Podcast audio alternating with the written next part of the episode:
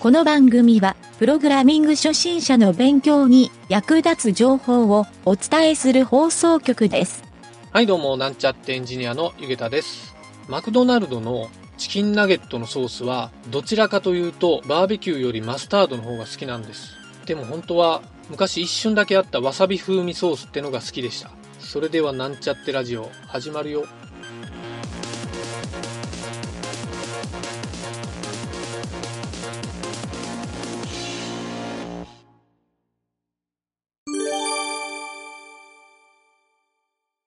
はい、それでは、プログラミングレッスンの CSS 編に行きたいと思います。今回はですね、疑似クラスのサンプルをいくつか紹介しようかなと思います。えー以前にですね、セレクターの回で解説した疑似クラスっていうコロンを書いて、そこにいろんなですね、アクションのですね、動的なスタイルシートを設定ができるという内容だったんですが、この疑似クラスで、えーどういったことができるかっていうのをちょっと深掘りしてみたいと思います。はい、結構ですね、簡単にユーザーインターフェースを向上させることができるので、覚えておくとかなり便利だと思います。はい、前回の説明ではですね、えー簡単な説明をしただけだったので、実際にどういう場合に使うかというところを、えーいくつか紹介したいと思います。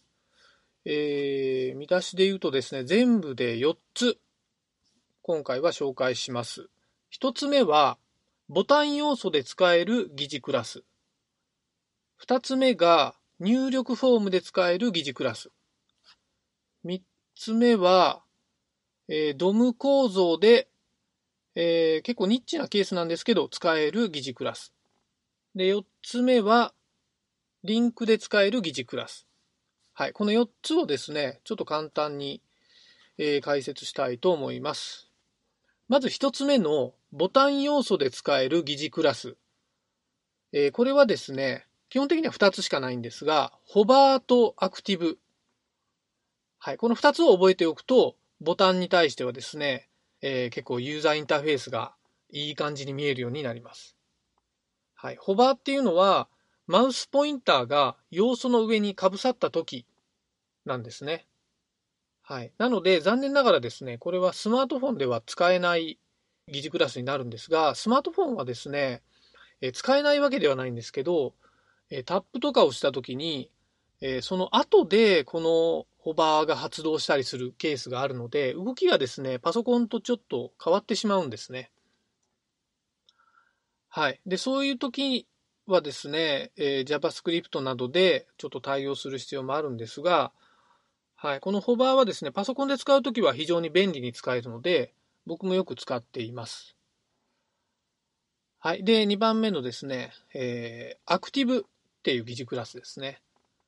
これは、クリックしたとき、えーマウスのクリックをですね、押し込んだときだけ、また、マウスのクリックを離したときは、えーこのアクティブは発動しないんですけど、押して、クリックをしている状態の時だけに発動する疑似クラスになります。スマートフォンでもタップした時だけに発動するので、えー結構ボタンをですね、押した時に、まあ、色を変えたりですね、えー影の距離を短くしたりすると、ボタンを実際に押しているような感覚になるので、結構便利なインターフェースで使えると思います。はい、このボタンの操作ですが、まあ、他にもですね、いろいろ、えー結構細かいのはあるんですが、僕がよく使うのはこの2つなので、2つ覚えておくと便利になると思います。えー続いてですね、入力フォームで使える疑似クラス。はい。これはですね、今回一番多いんですが、10個ぐらいありますね。はい。はい。まず一つ目はですね、フォーカスっていう疑似クラスですね。えーこれは JavaScript でもあるんですけど、入力フォームなどにカーソルインしたときですね。はい。これはスマートフォンでも、えー PC でもどちらでも有効なので、入力フォームにカーソルが入ったときに、今ここで入力してますよっていうのを、その入力項目の背景を変えたり、えー文字色を変えたり、えーそういう使い方ができると思うので、結構便利に使えます。はい。続いてはですね、チェックド。これはですね、インプットタグのタイプがですね、チェックボックスとラジオボタンの時に有効なんですけど、えー、今チェックされている項目のスタイルが変更できるようになります。はい、じゃあ続きまして、えー、インバリットっていうのがあるんですけど、これはですね、バリデーションチェックが発生するものですね。はい。えー、属性でリクワイヤードっていうのを説明したと思うんですけど、必須入力の項目ですね。入力フォームで必須入力っていうのって結構どこの入力フォームでもあるんですけど、この入力しないといけないのに入力してないとき、またですね、タイプがメールとか URL、あとナンバー、この辺の属性を使ってる、タイプ属性を使ってるものは、えー、バリデーションエラーっていうのが発生するんですね。メールのフォーマットになっていなかったり、URL のフォーマットになっていない場合に、えー、ブラウザー側でですね、エラーの内部判定を持っているんですね。はい。なので、サブミットボタンを押したときにエラーアラートが出るんですが、この invalid っていう疑似クラスを使うと、えー、そのエラーの時に項目のですね、ここ今エラーが出てますよっていうふうに EFO のような効果を出すことができます。はい。で、次なんですけど、今の invalid の逆で、 valid っていうのがあってですね、これはバリデーションエラーがなくなった時、はい、まさに invalid の逆なんですけど、まあ、正常時の時ですかね。はい。えー、必須項目、 required が書かれているものは、デフォルト状態が invalid になるんですが、えー、入力をした時にこの valid っていう状態になるので、えー、その項目のエラーが出てるか出てないかっていう入力フォームのエラーをですね、判定するスタイルシートが埋め込めるようになるということですね。はい。えー、次はですね、リクワイヤードっていう疑似クラスがあってですね、これはもうそのままなんですけど、入力必須項目のリクワイヤード属性が設定されてるっていう疑似クラスですね。その判定がされるので、え、入力必須項目のところだけは、例えば枠線の色を変えるとか、背景の色を変えたり、文字の色を変えたり、必須項目っていう項目を目立たせるような効果が出せます。はい。で、次ですが、オプショナル。これはですね、さっきのリクワイヤードの逆で、えー、必須項目じゃない項目。リクワイヤードの属性がついてない項目になりますね。この2つはセットで覚えておくといいと思います。はい、ここからはですね、結構属性と連動するんですが、 read-only っていう疑似クラスですね。はい、これは read-only の属性がついてる時に発動するスタイルシートになります。えー、次はですね、 disabled。これもですね、 disabled 属性がついている時の疑似クラスになります。はい、この disabled のまた逆の要素もあってですね、 enabled っていうのがあるんですね。はい。これは disabled がついていないとき。はい。この辺はですね、結構システム側で、え、便利につけたり外したりするようなことがあるので、え、そうしたシステム連動させるときなどに、こうした疑似クラスでスタイルを書いておくと、見た目でわかりやすくなって、かなり便利な、え、EFO が行き届いた入力フォームページが作れると思います。はい。で、入力フォームの最後なんですけど、え、in-range っていうのがあるんですね。これはですね、インプットタグのタイプイコールナンバーの時にですね、レンジの入力っていうのができるんですね。えー、min min っていう属性があって、ここに例えば1って書いて、max 属性に10っていう値を書いたときに、1から10までの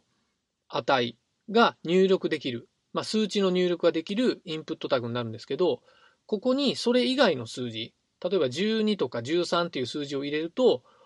えー、実質上ですね、このインレンジっていう疑似クラスから外れると。要するにこのレンジの中に入ってる状態の時に、このインレンジがオンになるっていう感じですね。はい。まあ、これはですね、実はセットしなくても、先ほどのインバリットとバリットを使うことで、エラーかエラーじゃないかっていうのを判定できるので、あくまでレンジだけで使うっていう疑似クラスになります。はい、以上がですね、入力フォームの疑似クラスになります。はい、続いてですね、ドム構造で使える疑似クラス、えー、っていうのがあってですね、これは僕がよく使うのは、エンプティっていう疑似クラスですね。これはそのタグの中に内包するタグがもう何にもない。テキストも入ってないし、えー、タグが何にも入ってないっていう、いわゆる空っぽの状態のタグを、えー、選択することができる。エンプティっていうのがあってですね、結構これが便利に使えて、えー、例えばテーブルタグのですね、tr がない項目ですね、システム連動していて、例えばデータベースの一覧をリストで表示するときなどにですね、リスト項目が0件の場合は、中に、えー、リストの要素がないので、その時にこの empty を使うと、えー、empty の時に表示をする行と、えー、empty の時に表示をしない行っていうふうに分けて、えー、今空っぽですみたいな表示を出せたりするようにできます。はい。えー、ドム構造で使える疑似クラスは、とりあえず紹介したいのはこの1点だけですね。で、最後の4つ目のリンクで使える疑似クラス。はい。これを最後に3つ紹介して、えー、終わりにしたいと思います。1つ目は、リンクっていう疑似クラスですね。はい。これはまだ訪問していない URL っていうのが、スタイルシートで選択できるようになります。はい。続いて、 visited。はい。これはさっきのリンクの逆で、すでに訪問したことがあるリンクの場合ですね。はい。この2つはですね、実はあの、ブラウザでデフォルトで持っているので、えー、なんとなく理解しやすいんじゃないかなと思うんですけど、まだ訪問したことない場合ですね、リンクがデフォルトでブルーの色になると思うんですよ。すでに訪問したリンクの場合は、それが紫色になって、おそらくですね、無意識に皆さんそれを理解して使っているとは思います。はい。えー、で、最後にリンクで使える疑似クラスは、ターゲットっていうですね、ちょっと特殊なんですが、これはですね、アドレスバーの URL のところですね。ここにアンカーリンクがセットされているときに、そのアンカーリンクに該当する ID 値を持った要素。えー、要するにこれあの、アンカーリンクとか、まあ、ハッシュタグって言われるリンクになるんですが、シャープなんちゃらっていうふうにリンクに入っている場合ですね。その場合、えー、ページ内のですね、ID とかネーム値がついているところに、えー、自動的にですね、スクロールしてくれるっていうアンカーリンクの機能っていうのがブラウザーにはついてるんですけど、そのアンカーリンクの押した時に、その対象のアンカーリンクが、えー、どこかっていうのがセレクトされるようになります。はい。なので、えー、押した時にハイライトにするとか、まあ、中でですね、タブ要素を作ってるような構成の時に、そのタブが切り替わったりするような効果を出すことができます。はい、とりあえずですね、今回説明した疑似クラスなんですけど、ちょっと駆け足でいっぱい言ったんですが、ついてこられましたでしょうか。まあ実際ですね、もっと面白いのもいっぱいあるので、えー、使ってもらってもいいかなと思うんですけど、こうしたですね、えー、デフォルトで使えるような状態にしておくと、結構 Web ページを作るときは、えー、かなりですね、サクサクっと作業を進めることができるので、今日言った内容ぐらいは軽く頭に入れておいた方がいいかなと思います。はい、本日は以上になります。